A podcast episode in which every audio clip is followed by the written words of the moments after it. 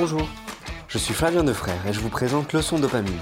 Leçon Dopamine, c'est le podcast qui lie la musique au marketing grâce à des interviews de professionnels qui témoignent de l'importance de la musique au sein de leur activité. Bienvenue sur ce podcast et n'hésitez pas à vous abonner.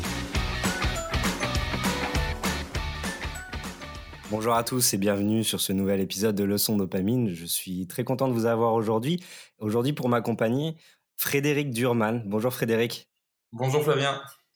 C'est vraiment un plaisir de t'avoir aujourd'hui. C'est un sujet que je trouve extrêmement passionnant parce qu'il allie un petit peu deux de mes identités. Mais je ne vais pas en parler plus. Je pense que les gens vont se rendre rapidement compte de, quel sujet on va parler ensemble. Donc, je vais te laisser tout simplement pour commencer te, te présenter et présenter euh, ton activité euh, de, chef d'orchestre pardon, chez No Limites. Alors bonjour à tous, donc merci beaucoup pour cette invitation, c'est vraiment top, je suis ravi de pouvoir échanger avec toi. Alors, je suis le directeur artistique du No Limit Orchestra. Donc, on est un orchestre de musiciens professionnels et amateurs aussi, qui est basé à Strasbourg et on est spécialisé en fait dans la musique euh, dite geek, en fait, de la culture geek, musique de jeux vidéo, films, manga, mais aussi dans l'innovation numérique et la transition vers une musique euh, vivante et numérique. D'accord, ok. Et, et bon, voilà, le sujet est, assez clair. C'est parler de musique, évidemment, parler de jeux vidéo, mais également, et c'est aussi autour de ça, de parler de, culture geek, parce que c'est au centre du projet aussi, je pense. On va en parler au fur et à mesure. Euh, comment tu définirais la culture geek, toi? Alors pour moi, la, culture geek, en fait, ça allie beaucoup de choses désormais. Euh, c'est vraiment, euh, à la base, l'idée que j'en avais, c'était vraiment euh, la musique de jeux vidéo, le jeu vidéo, les films, les mangas. Et mmh. plus j'ai creusé la question, et plus je me suis dit, c'est énorme en fait. La culture geek est énorme, et il y a un public énorme pour ça. Donc c'est pour ça aussi qu'on a décidé de se lancer vraiment dans cet orchestre avec cette activité principale.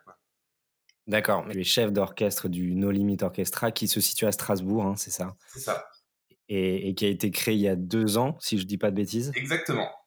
Et, c'est vrai que c'est un créneau assez particulier. Hein, euh, Alors, effectivement, c'est un, un, créneau hyper particulier parce qu'on n'est que deux orchestres à faire ça en France. Donc, il y en a un autre à Paris qui s'appelle le Pixelophonia, euh, que j'ai mmh jamais eu la chance d'écouter encore parce que c'était compliqué. Et, euh, et, nous qui sommes arrivés il y, a, il y a deux ans, en fait.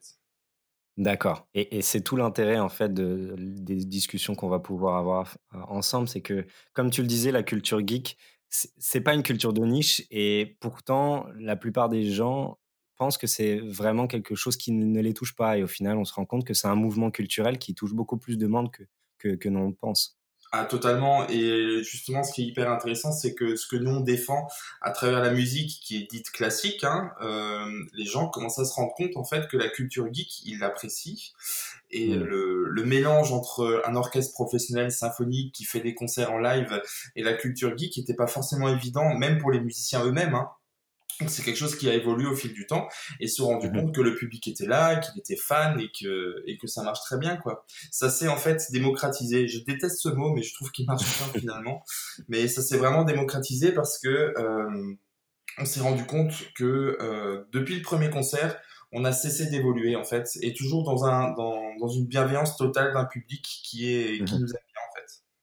Et qui est réceptif pour le coup à, à cette euh, qui est parfois même plus spécialisé que nous quand on joue une musique. Hein. Donc c'est assez, assez flippant, je dois dire, déroutant, mais hyper intéressant. Ok, parfait. Mais c'est vrai que le préjugé, pour moi, j'imagine comment tu réagis par rapport à cette question que tu dois avoir déjà reçue, c'est euh, mes cultures geeks, ça correspond pas tellement à la musique classique en fait. Euh, et je pense que c'est une erreur de penser ça. C'est effectivement une erreur de penser et euh, euh, pour, pour, répondre à ta première question, le, le, les, gens en fait qui on a eu des, des, préjugés quand on a commencé, mais par euh, par peut-être des musiciens professionnels tout simplement qui étaient vraiment dans un parce que là on est vraiment dans la dynamique musique, mais euh, il y a d'autres choses qu'on développe, mais pour la dynamique musique, les professionnels ils, m'ont dit bon, c'est sympa, c'est bon, c'est vrai que la musique elle est sympa, mais ils connaissent pas trop en fait, ils sont jamais intéressés à ce répertoire. Et ce répertoire, il est immense. Il y a des grands compositeurs qui travaillent pour les, jeux vidéo maintenant, et, et, la richesse en fait du répertoire est telle que euh, maintenant les gens qui viennent euh, sont à la base des fans, enfin des fans de jeux vidéo, de la culture dite geek, mais on a de plus en plus de gens qui sont mélomanes, en fait, qui vont écouter les orchestres nationaux pour des programmes classiques, qui trouvent leur compte aussi, ils se disent Ah, mais c'est quand même sympa comme sonorité, et c'est nouveau pour eux. C'est un répertoire totalement nouveau, même s'ils ne jouent pas aux jeux vidéo ou ne regardent pas forcément les mangas, mais c'est intéressant dans la composition et dans, dans, les, dans les émotions que ça, ça retravaille, ça, ça envoie au public, en fait. Totalement, totalement. Comment tu arriverais à, à, différencier du coup de la, pour une personne peut-être pas forcément réceptive au premier abord à la musique classique, comment tu arriverais à les convaincre sur le fait que c'est quelque chose qui peut les, les toucher? Alors, euh, en fait, on... c'est difficile comme ça de leur dire euh, venez, vous allez être touchés. Enfin, c'est compliqué en fait. Euh, en mmh. général, les gens qui sont venus à nos concerts, c'était des curieux parce qu'il y avait du succès en fait, tout simplement. Et le bouche à oreille a fait qu'il y a un changement dans le courant de pensée qui fait que euh, ah finalement c'est quand même pas mal ce qu'ils font et et euh, ah peut-être que ça peut être intéressant. donc du coup il y a y a beaucoup d'enfants en fait de de jeunes en fait qui emmènent leurs parents qui eux sont plus habitués peut-être à la à la musique dite classique hein, et du coup les, les parents comme on essaie de faire quelque chose de qualité ils viennent avec euh, effectivement assez souvent on va être honnête un a priori mais ils se ils s'enlèvent au bout du premier morceau parce qu'ils se rendent compte que ça envoie c'est super cool et il se passe quelque chose. Donc euh, c'est pas pour dénigrer la musique classique du tout hein, c'est très, très bien qu'elle soit là et c'est hyper important qu'elle soit là et défendue mais il faut aussi maintenant défendre euh, cette culture comme à l'époque quand euh, la musique de film en fait elle commençait à prendre de l'ampleur. Là c'était vraiment euh, tout le monde parlait de Hans Zimmer, John Williams, enfin c'était les trucs qui se faisaient en concert. Et là maintenant je pense que l'étape elle est elle est passée sur la musique de jeux vidéo, manga, animé. Au Japon elle était passée depuis longtemps, mais maintenant en Europe ça commence à arriver. Notamment au Japon, si je dis pas de bêtises, tu m'arrêtes, hein, mais par rapport à Final Fantasy peut-être?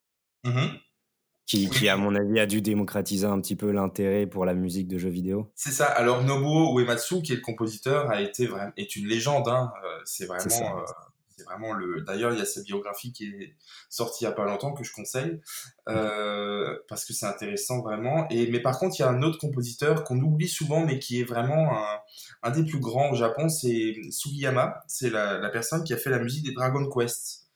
Et la musique des Dragon Quest était une des premières qui a été jouée en, concert live au Japon. Il y a très longtemps, hein, je ne pourrais plus te donner la date, j'ai plus le chiffre, mais ça, fait vraiment des premières parties. Donc euh, Sugiyama et Nobuo Uematsu ont été les, vraiment les premiers les précurseurs de tout ça. Ouais. Extrêmement intéressant. Du coup, quel jeu vidéo vous jouez? Quel jeu vidéo animé euh, vous jouez euh, Est-ce que tu peux nous en citer quelques-uns?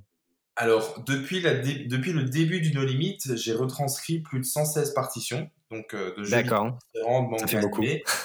Ça fait beaucoup de travail, effectivement, mais c'est une passion, donc c'est vraiment cool. Et euh, je vais te citer les plus grands. Donc effectivement, on joue du Final Fantasy, on fait des, mhm. réadaptations. Enfin, je fais des, je revisite un peu ces morceaux. Mais il y a aussi, euh, par exemple, pour les mangas qui marchent très bien, c'est l'attaque des Titans. Ça, c'est une musique qui marche extrêmement bien qu'on fait. Il y a Cowboy Bebop aussi qui marche très bien. Euh, sinon, dans les jeux vidéo, on fait, on passe de Final Fantasy à Mega Man. Euh, on a fait quoi? On a fait The Witcher aussi. On a fait euh, hmm. Mario. J'ai fait, il y a, y a plein de choses quoi. Zelda, évidemment Zelda euh, qui est très présent. Bien sûr. Mais euh, voilà, donc on a aussi à, à, cœur de défendre les jeux un petit peu plus indépendants de créateurs locaux, donc à Strasbourg. Donc là, on est vraiment en train de, de développer ce, ces projets-là sur Strasbourg parce qu'il y a beaucoup de gens qui créent des jeux vidéo dans le coin et euh, on essaie vraiment de, de jouer leur musique en live pour aussi permettre, euh, tu vois, d'avoir un d'augmenter la notoriété du, du jeu. Ouais, c'est ça, parce que les, les, grosses machines, les gros jeux, c'est très bien, la musique est super, mais il y a aussi les indépendants et il faut aussi les soutenir. Totalement, totalement. D'ailleurs, j'aurai une requête que je vais formuler en fin d'épisode à, ton encontre qui, justement, est, liée à un jeu vidéo indé que, où je trouve la musique juste impressionnante. Mais bon, on en reviendra. Euh, j'ai trouvé une phrase, en fait, que, que tu avais mis dans une présentation qui, qui m'a intéressé. Je mmh te la lis. C'est le succès de cette culture. Donc, on parle de la culture geek. On revient un petit peu à la culture geek. Le succès de cette culture s'expliquerait par un besoin de recréer du lien et du sens dans une société volontiers marquée par l'individualisme. Mmh. Euh, je trouve ça extrêmement intéressant parce que c'est toujours, on pourrait se dire en quoi c'est pertinent de parler et de, de, parler de musique dans la culture geek, en quoi la musique a son importance dans la culture geek. Et je trouve, après avoir lu cette phrase, elle prend assez son sens, en fait, de, recréer du lien et du sens dans une société. Mmh. c'est un peu les principes de la musique et c'est un petit peu, j'ai le sentiment, de lier ces deux mondes-là, ça, ça fait partie un petit peu de, de, vos, de vos problématiques, en fait. Ouais, alors il y a un exemple, je vais te donner un exemple concret qui nous est arrivé et qui mmh m'a profondément marqué en concert. C'était euh, la première année, euh, cette phrase elle est un peu tirée de cette expérience, hein, et je remercie Jean-Étienne Moldo, je pense qu'il va nous écouter, qui est, qui est notre plume aussi, qui est la personne qui rédige nos textes et qui est, qui est formidable. Euh, en fait, on a eu des parents euh, qui sont venus me remercier à la fin d'un concert. On dit franchement merci, vraiment merci. On ne connaît rien aux jeux vidéo, mais nos enfants ne sont jamais allés à des concerts. Ils ne sont jamais allés quelque part avec nous. Ils n'ont jamais voulu. On a vu l'affiche du concert No Limit jeux vidéo. On leur a montré l'affiche et en fait, en fait, sur cette affiche, on avait des personnages de jeux vidéo et on, mhm. en fait, on, faisait supposer les, musiques qu'elle allait jouer. Et les gamins ont traîné entre en fait euh, leurs parents au final pour aller à ce concert. Ils étaient hyper motivés, ils sont jamais allés à un concert de leur vie. Et ils m'ont dit c'était énorme. En plus, on a un présentateur qui est joueur professionnel qui du coup qui fait une vraie interaction avec le public. Et puis les gamins étaient hyper intéressés, hyper investis. Et pour leur première expérience avec un orchestre, ils ont eu tout de suite une interactivité et ils ont adoré. Ses parents m'ont réécrit plus tard en me disant merci beaucoup parce qu'on avait de moins en moins de sujets de conversation avec nos enfants qui s'enfermaient dans les jeux vidéo. Alors on aime ou on n'aime pas, mais nous notre notre notre but c'est de faire de la pédagogie justement par rapport à ça, de dire que ils, ils existent les jeux vidéo, il faut faire avec, il faut les consommer de manière peut-être intelligente et peut-être raisonnée aussi pour les pour les plus jeunes mais euh, mais ça peut le faire très bien. Et en fait ils arrivent beaucoup plus à discuter avec leurs enfants en disant ah mais tu connais ce jeu mais alors ça parle de quoi? Et la musique elle est trop bien donc ils font écouter les musiques des jeux à leurs parents sur YouTube et machin. Donc en fait ils ont recréé un, une, simple discussion à table le soir il m'a dit. Euh, le papa il m'a dit bah le soir à table on arrive à discuter de nouveau de trucs. Et en plus de culture culture, ce qui n'était pas forcément évident, donc c'était hyper intéressant et hyper touchant. Donc c'est pour ça qu'on pense vraiment que ça peut, ça peut réduire des fractures entre, entre certains, certains parents-enfants, parce que les, les, enfants consomment beaucoup, même les trentenaires, quarantenaires consomment beaucoup de jeux vidéo, mais, euh, mais c'est présent, c'est vraiment présent. C'est une preuve que la culture geek n'est non seulement pas un mouvement culturel de niche, mais aussi un mouvement culturel transgénérationnel au final. Ah, totalement. C'est exactement ça. Ouais. C'est top. Euh, est-ce qu'on peut dire que les musiciens du NLO, du coup de No Limit Orchestra, sont différents des autres musiciens d'orchestre?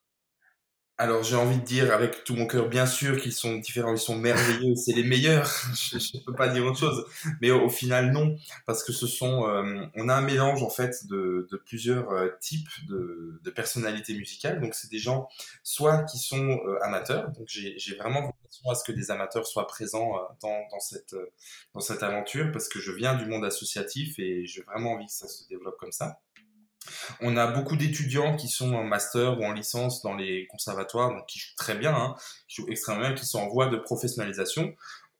On a aussi des musiciens professionnels qui sont clairement établis dans le milieu, dans le paysage musical, et tout ça mis ensemble avec un répertoire euh, et une envie commune de faire un truc bien avec un public qui est présent, ça donne le no limit en fait.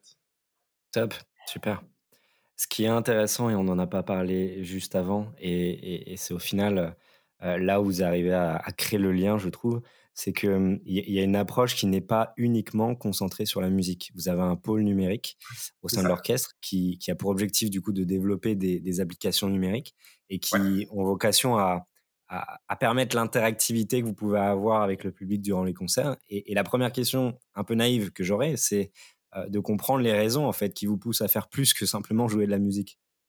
Alors, euh, comment dire, je suis à l'époque la, création d'une limite s'est faite d'une envie de ma part de, développer des nouveaux publics justement. Parce que je faisais beaucoup de concerts où le répertoire est tourné un peu en rond il y a des très belles choses hein, toujours pareil je veux pas dénigrer. Mais on s'est dit qu'est-ce qu'on fait pour attirer le, monde machin. On s'est rendu compte que la musique de jeux vidéo ça marchait très bien etc et on s'est dit bon Maintenant que ça, ça marche, il faut qu'on avance, il faut qu'on continue, il faut qu'on développe des projets, il faut qu'on fasse des choses. Et euh, après, j'ai eu la chance de faire des très belles rencontres, donc avec Mathieu Charbonnier, notre directeur du numérique, avec euh, Gilles Nopel de la Société Almedia, avec qui on travaille encore, avec Nishan Sebarout, qui est chroniqueur radio, euh, qui sont vraiment, vraiment dans le numérique c'est des gens que j'aurais pas rencontrés en tant que musicien. Donc c'est vraiment une question de rencontre et qui a fait que on a développé des choses qui ont apporté toujours plus dans nos concerts et qui donnent encore plus envie aux gens de nous suivre. Et ça fidélise un public parce qu'ils savent que chaque fois qu'ils viennent, il y aura des nouveautés, il y aura des nouvelles choses et c'est hyper intéressant en fait. Pour nous aussi, c'est un défi permanent. C'est clair. Et du, coup, est-ce que tu peux nous dire qu'est-ce que vous développez avec ces, ces, ces applications numériques? Qu'est-ce que ça permet à, à, l'auditeur, à l'auditoire de pouvoir avoir pendant le concert? Alors, on a développé cette appli, donc l'application de base, d'origine, mhm. elle, est, venue vraiment de l'idée de Mathieu Charbonnier, qui en fait, euh, bon, les orchestres classiques, on demande aux gens d'éteindre les portables. Mais nous, on est un peu défini comme orchestre du numérique, un peu, voilà. Donc, on s'est dit, ben, on va essayer de prendre le truc à contre-courant, on va dire aux gens, ben, allumez vos portables, mettez-les sur silencieux évidemment, mais vous aurez des infos en direct pendant le concert. Donc, pendant le concert, en fait, la playlist euh, s'affiche euh, euh, au fur et à mesure. Donc, les, les, morceaux sont cachés, mais ils apparaissent. Donc, il y a des images de jeux vidéo qui apparaissent. Et les, le public a la possibilité de dire s'il a aimé ou pas. Donc, il y a cinq petits cœurs en forme de Zelda, tu sais, les, les cœurs un peu pixelisés comme ça qui sont sympas. Donc les gens peuvent euh, dire si ça leur a plu ou pas. Et ils peuvent choisir aussi leur, leur bis à la fin. Parce que dans les, dans les concerts traditionnels, les gens, par politesse, ils, applaudissent tout le temps, sauf catastrophe. Euh, mais bon, ça n'arrive pas souvent. Donc nous, ça nous permet d'avoir un retour euh, direct du public, savoir si ça, s'ils ont aimé ou pas. Donc s'ils sont pas aimés, on change le morceau la prochaine fois. On sait que celui-là, il marche pas trop. Et ils choisissent leur bis. Donc du coup, ça, c'est une vraie interactivité avec le public. On a aussi, du coup, on s'est, on s'est rendu compte que quasiment la totalité des gens dans, la salle eh ben, se connectaient pour voir le programme. En plus, ça a une vocation écologique parce qu'on n'imprime plus de programme, c'est que sur une appli. Enfin, c'est, c'est beaucoup, il n'y a, plus, a plus de problème de changement de dernière minute et tout ça, donc tout, tout peut être arrangé. Et en fait, on s'est dit, bah voilà, moi j'ai écrit des medleys, je faisais des medleys, on faisait jouer le public. Donc les gens, par exemple, j'avais fait un medley euh, de, de plein de musiques de, de, jeux vidéo et les gens devaient marquer ce qu'ils reconnaissaient. Et les gens qui gagnaient ben, recevaient des prix. Et la dernière, le la dernière activité qui était la plus, qui est la plus appréciée, je pense, c'est qu'on a développé un, un jeu qui s'appelle No Limit Blocks, le NLO Blocks. Donc c'est un Tetris avec des, des, des blocs en forme d'instruments de musique enfin le vrai Tetris quoi, enfin la même la même forme. Et nous on joue, l'orchestre joue la musique du Tetris en direct, et les gens peuvent faire une partie de Tetris sur leur téléphone, et la personne qui a le, meilleur score, en fait, on lui donne des cadeaux à la fin, des goodies, etc. C'est parfait. Ça va vraiment dans le sens où, en fait, ce que vous voulez mettre en avant, c'est-à-dire vous gamifiez un petit peu l'expérience de, de live, quoi. C'est ça, c'est ça. Et du coup, je me permets de rebondir sur un autre truc qu'on développe, c'est qu'on a commencé, et je pense qu'on est les premiers au monde à l'avoir fait, c'est les mhm. speedruns en direct. je sais pas si tu as vu ça, mais euh, en fait, on, fait des speedruns. Donc, on a un joueur qui s'appelle Nishan, qui est spécialiste de Street Fighter 2X. Et en fait, il fait une partie en direct euh, de tout, de, avec, euh, il joue Honda hein, pour, les, pour les spécialistes, donc il fait une partie. Et nous, on fait la musique en direct en fonction de sa partie à lui. D'accord. Donc ça marche hyper bien, le public est hyper investi, donc il y a un lien sur la chaîne YouTube de notre prestation de ce truc-là, et ça marche à fond, et euh, les gens sont à 2000% à ce moment-là, parce qu'ils sont, ils sont captivés par la musique déjà, parce que c'est hyper intense d'avoir une musique euh, numérique de bits de l'époque, euh, enfin 8 bits pardon, et vraiment vraiment minimaliste et réorchestré avec un mec qui joue vraiment une partie en, en c'est une performance quoi.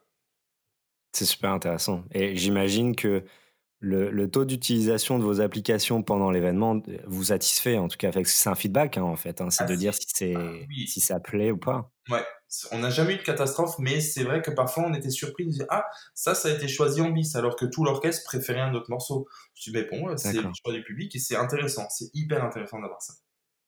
Top Comment vous vient ces idées-là? Euh, C'est-à-dire que c'est un feeling, euh, quelque chose qui serait intéressant de développer, donc vous mettez l'idée sur papier et puis on essaye de construire quelque chose autour, où il y a, il y a réellement une feuille de route qui passe de l'idée à la conception et, un vrai travail qui, qui, implique différents passages, j'imagine, différentes activités. Euh, comment vous arrivez à, à, mettre en place ce genre d'application? Alors, l'application, bon, comme, comme je t'ai dit avant, c'est une histoire de rencontre et les rencontres, avec des développeurs, des gens machin. Donc euh, les idées viennent en, allant boire un verre, hein, tout simplement. Hein. Quand tu vas boire un verre avec les gens, ça marche très bien. Après, moi j'ai ce rôle de directeur artistique aussi, de fondateur de l'ensemble, qui m'oblige à avoir des idées, à réfléchir là-dessus, à me pencher là-dessus et voir un peu ce qui se fait ailleurs, etc.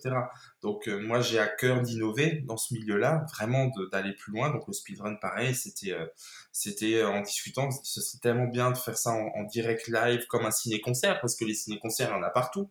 Mais là maintenant, nous on fait des ciné-game concerts, on appelle ça, et ça marche incroyablement bien. Et le, le but, c'est pas d'avoir la bonne idée qui fera que euh, on est meilleur que les autres, pas du tout. On veut, pro on veut proposer une, une expérience unique à des gens qui ont soit pas l'habitude d'aller au concert, parce que on l'a, on l'a pas dit avant, mais la culture geek, euh, les gens sont assez stéréotypés, c'est à tort, hein, euh, ils ne vont pas au concert. Mais il y en a aussi qui ne vont pas au concert. A des gens qui nous ont dit, écoute, nous, euh, on joue à nos jeux, on fait notre vie, machin, mais on va pas au concert non plus. Ils viennent mmh. parce que justement, ils, ils ont cette appétence pour le, pour la culture et pour la musique. Et du coup, ça, on, leur montre qu'on peut faire des choses incroyables en direct. Et, c'est notre meilleure promotion, en fait. Comment vous choisissez, vous faites un tu? J'imagine, tu es peut-être le seul décideur par rapport à, ce sujet-là, mais comment tu ou vous décidez des, de quelles pistes? Est-ce que vous vous basez sur certains critères en particulier? Alors non, parce que comme c'est moi qui fais les réarrangements pour la plupart, mmh. Euh, on travaille aussi avec François Bogart, qui est un éditeur euh, qui est hyper talentueux euh, de temps en temps. Et c'est selon le feeling, en fait, selon ce que je vois, ce qui me plaît, et ce que, ce que parfois j'entends, parce que j'ai des playlists qui passent sur YouTube de jeux vidéo, je me dis, ah ça c'est super. moi j'ai écrit des musiques de jeux où je n'avais pas joué encore, tu vois, donc ça m'arrive aussi. Mmh. Mais voilà, et puis on, sollicite souvent notre public via les réseaux sociaux. On dit voilà, Là ah, maintenant, euh, le chef, il a deux semaines de, le temps libre. Allez-y, qu'est-ce que vous avez, qu'est-ce que vous aimez, machin.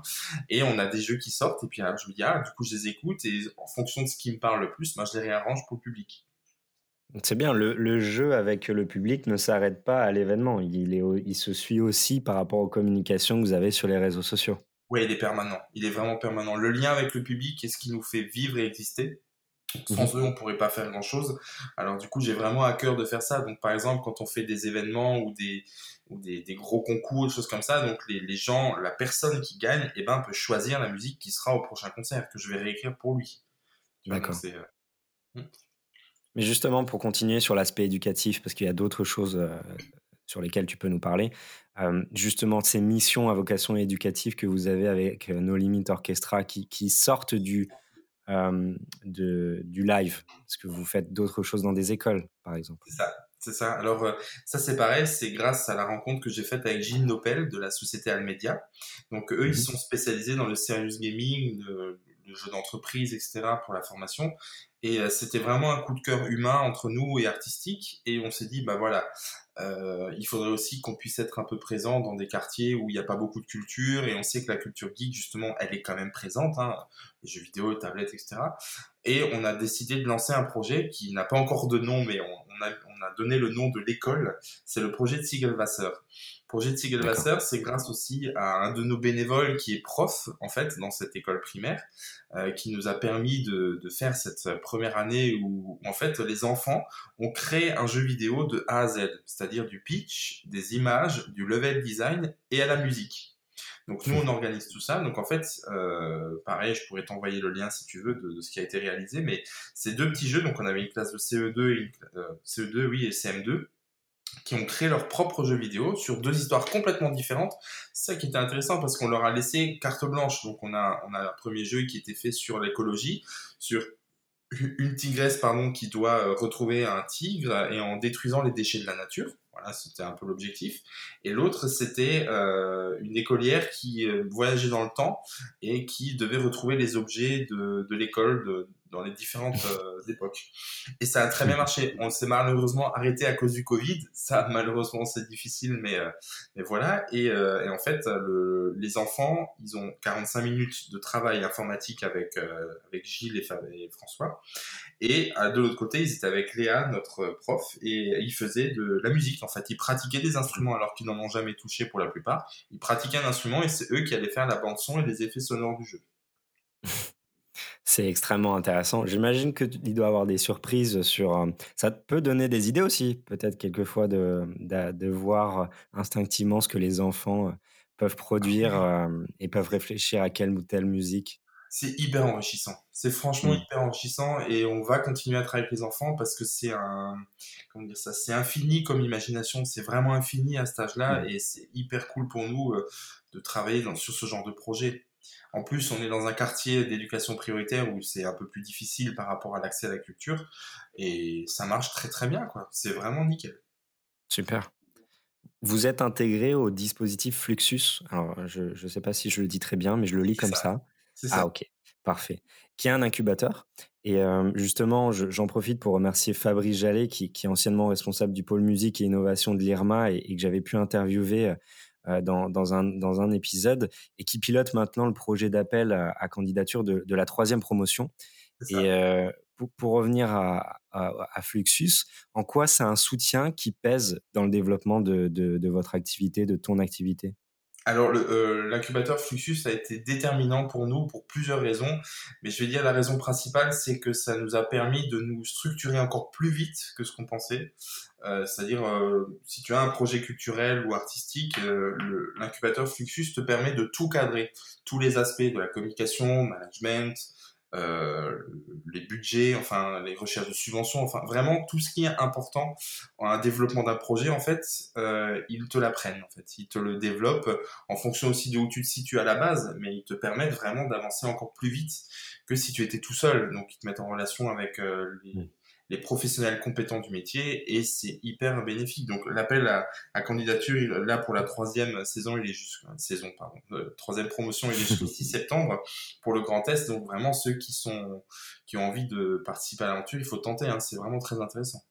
Et ils aident, j'imagine, à prioriser les actions qui peuvent euh, apporter le plus de bénéfices, peut-être sur court terme, moyen terme. Il y a peut-être cette idée de prioriser les, les activités, euh, parce que tout seul, j'ai le sentiment que tout seul, ou, un peu accompagné dans une startup, on, perd des fois la notion de quoi prioriser par rapport au temps qu'on a, qui, euh. On est entrepreneur et pas si grand que ça. Mm. Euh, j'imagine que c'est un, un poids aussi de ce côté-là, un, un accompagnement aussi dans ce côté-là. Ah oui, oui, oui. Ça nous permet de nous recentrer aussi sur les, les, les, les choses C'est ça. principales. Et c'est ce qui, pour moi, pour le coup, euh, parce que comme on a, on a beaucoup d'idées, et comme tu disais avant, on a beaucoup de choses, mais euh, Mm. on a vraiment beaucoup de choses, mais comme on a beaucoup de choses, on a parfois le risque de faire des choses un peu mal, un peu moins bien. Donc, ils nous permettent vraiment de nous recadrer sur les priorités, et c'est très intéressant. Parfait. Je suis vraiment passionné euh, par le rôle de la musique dans le secteur du jeu vidéo. J'avais pu faire une vidéo l'année dernière sur les plus belles collaborations euh, de 2019 entre ces deux industries.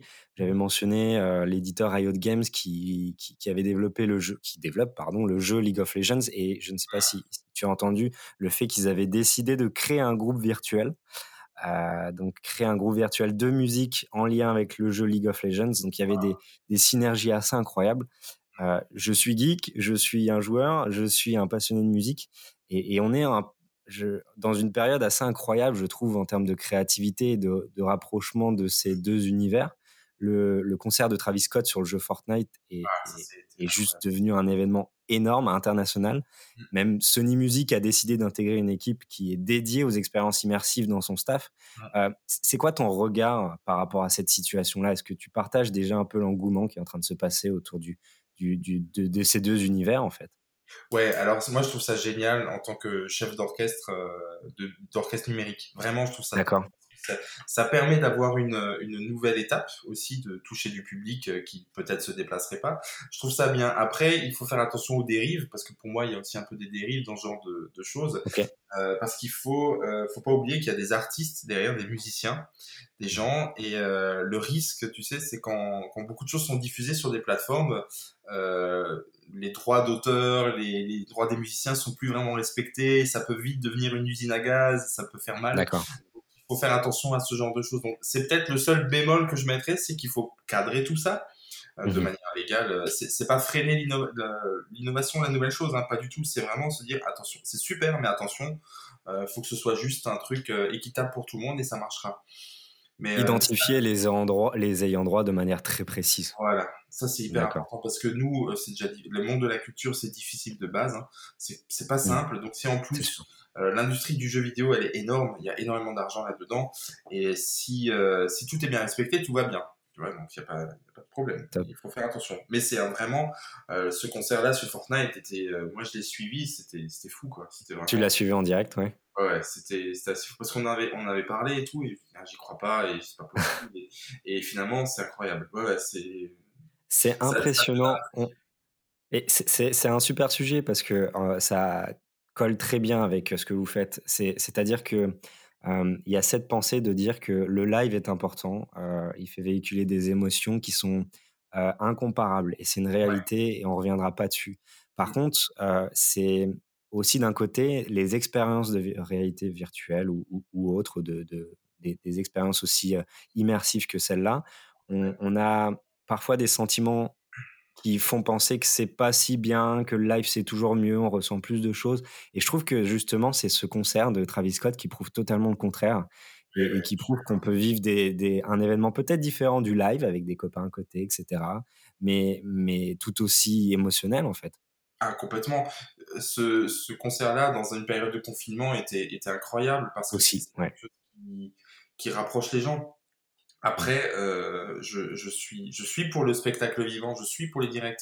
Mais là, j'ai, mmh. dernièrement, j'ai joué à The Last of Us où, euh, où, en fait, le son était par exemple tellement important, tellement immersif sur plein de choses que je me vois pas le, le faire en concert, tu vois, par exemple. Donc, il y, a, y a des mmh. choses qui sont faites pour des concerts, d'autres non. D'accord. Très clair. Comment tu pourrais définir le futur de No Limit Orchestra C'est peut-être un petit peu compliqué comme question dans un moment dans lequel on vit, dans une situation dans laquelle on vit depuis ces derniers mois-là, mais où tu as envie en fait d'emmener No Limit Orchestra sur les, sur les prochaines années? Alors, j'ai une idée, figure-toi, assez précise de ça. D'accord. C'est que l'année dernière, j'ai eu la chance de rencontrer un, un compositeur de musique de film qui s'appelle Monsieur David Reyes qui a composé notamment les, La petite fille et le renard, l'Odyssée de Choum, euh, Les rivières pourpres qui passent sur Netflix par exemple. Donc c'est un compositeur pour moi hyper talentueux et ça a été un coup de cœur pareil humain et artistique. Et on commence de plus en plus à travailler ensemble, donc on va bientôt enregistrer nos musiques de films pour lui. Euh, donc ça m'amène à te dire que l'idée pour nous c'est vraiment de, de développer ce, cette activité d'enregistrement pour des jeux vidéo, des films, de, de, développer ça parce que au final c'était des grands orchestres qui, qui, faisaient ça ou des orchestres des pays de l'Est mais très très peu en Europe euh, centrale ou France, euh, Allemagne, mais peut-être Angleterre, mais avec le Brexit, ça change. Donc vraiment, notre objectif, c'est de continuer là-dessus, c'est de continuer les concerts euh, vraiment speedrun, parce qu'on a plein de projets qui sont en cours. On va faire un speedrun de Mario Kart avec le quintuple champion du monde de Mario Kart qui va faire une partie alors que nous, on fait la musique en direct. On a aussi euh, Jarmou qui fera une, une, partie de Super Mario World en direct alors qu'on fait la musique. Tu vois, il y a beaucoup de choses qui sont en train de se faire. Un Castlevania en direct avec Fred of the Dead dans une, dans une église. Il y il y a beaucoup de projets de concerts et toujours plus loin, hein, vraiment toujours plus loin dans le, délire, et, euh, et l'application numérique, etc. Et la partie pédagogique qui est très importante pour nous. Donc pour nous, ce qu'il ce qu'il faut dans, donc dans 10 ans, c'est d'avoir euh, ces projets pédagogiques pour les petits qui n'ont pas encore fait de musique, pour leur apprendre à consommer un jeu vidéo en faisant la musique, pour qu'ils comprennent tous les métiers qu'il y a derrière, parce que ça c'est hyper important. Et euh, ensuite, on va créer une académie d'une limite Orchestra pour ceux des petits qui jouent déjà un peu de musique, mais pour qui peuvent pas jouer avec le grand orchestre parce que c'est trop difficile. Mais on est en train de, développer ce projet pour qu'ils puissent euh, eux travailler avec nous euh, sur un répertoire un peu plus simple, mais sur du jeu vidéo avec l'interaction, avec du mapping vidéo, etc. Donc ça, c'est la deuxième partie. Et après, les concerts en live plus les enregistrements. Donc ça, c'est vraiment tout ce qu'on veut faire d'ici 10 ans, mais à fond. Top. Est-ce qu'on va trop loin si on imagine un live sur Twitch très bientôt? Franchement, je l'aimerais tellement. J'aimerais tellement faire ça. Euh, et je sais juste que c'est un problème de budget là pour le moment parce que euh, le live sur Twitch, c'est beaucoup de régie vidéo et son. Il faut que ce soit TikTok parce que, à mon avis, on n'a qu'un seul essai pour faire ça. Et j'ai un peu peur du ban de Twitch parce que si je sais pas s'ils peuvent euh, bloquer la chaîne parce qu'il y a des, à cause des droits des droits d'auteur ah ok hmm. j'ai un peu cette peur de, lancer un truc et, et de pas avoir de enfin d'avoir des problèmes par rapport à ça. Donc, il faudrait que je me renseigne, mais c'est en, c'est en réflexion. D'accord, top. Dernière question, ou comme je le disais, plutôt une requête. Euh, est-ce qu'il y a possibilité de considérer le, de jouer les titres du jeu vidéo Ori and the Wheel of Wisps Je ne sais pas si tu connais ce jeu vidéo qui, avec une musique de Gareth, euh, Gareth Booker, si je dis pas de bêtises, Cocker, pardon, euh, que je trouve juste incroyable. et, personnellement, et ça, ça, me fait penser à ce que tu disais au début, je, je suis carrément dans ce cas-là. Je n'ai jamais joué à ce jeu vidéo, mais je sais que je vais l'adorer parce que la musique derrière te fait déjà vivre dans un univers mmh. et que, que, tu arrives à saisir en fait, rien qu'avec la musique. Ah, totalement. Alors, si, je peux te dire un truc, c'est que j'ai réécrit cette musique pendant le confinement. Oh là là, c'est pas fait exprès. elle est prête pour un prochain concert. Ça fait partie des dernières musiques que j'ai réécrites. Ouais, Génial. Ouais, ouais. Génial. Ok, très bien. Bon, parfait. Ça finit très bien. en tout cas, je te, remercie beaucoup pour euh, ce temps passé ensemble sur ce sujet euh, vraiment intéressant. Euh, je te souhaite le meilleur sur les objectifs très précis dont tu t'es fixé pour les prochaines années et, j'espère à très vite. À très vite. Merci beaucoup. Merci beaucoup. Merci d'avoir écouté Leçon Dopamine, le podcast qui parle musique et marketing. Si vous avez aimé l'émission, n'hésitez pas à partager à vos amis.